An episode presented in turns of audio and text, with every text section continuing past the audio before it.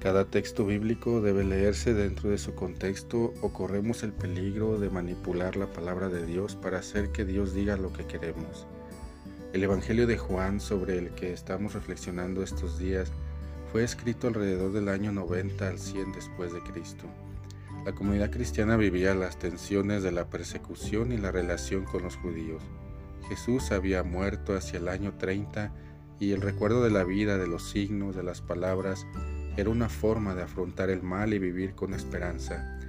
Cada evangelio fue escrito dentro de un mapa terminológico. En el texto de hoy, por ejemplo, Jesús dice, yo soy el pan de vida y luego, el pan que yo daré es mi carne dada para la vida del mundo. El término griego usado en el Evangelio para traducir carne fue sarx, que significa ser viviente, ser persona dentro del espacio y el tiempo. La carne de Jesús y nuestra carne, o la vida de Jesús y nuestra vida, están llamadas a una comunión profunda e inseparable.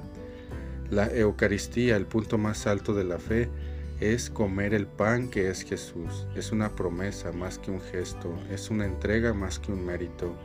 En Jesús, carne dada al mundo. Todo es don, todo es ofrenda. Alimentándose de Jesús, no hay manera de vivir una vida separada de Él. Volviendo la carne de Jesús, nuestra carne, no queda otro camino que el de comunicar en gestos y palabras nuestra fe al mundo asumiendo un compromiso integral en el espacio y en el tiempo.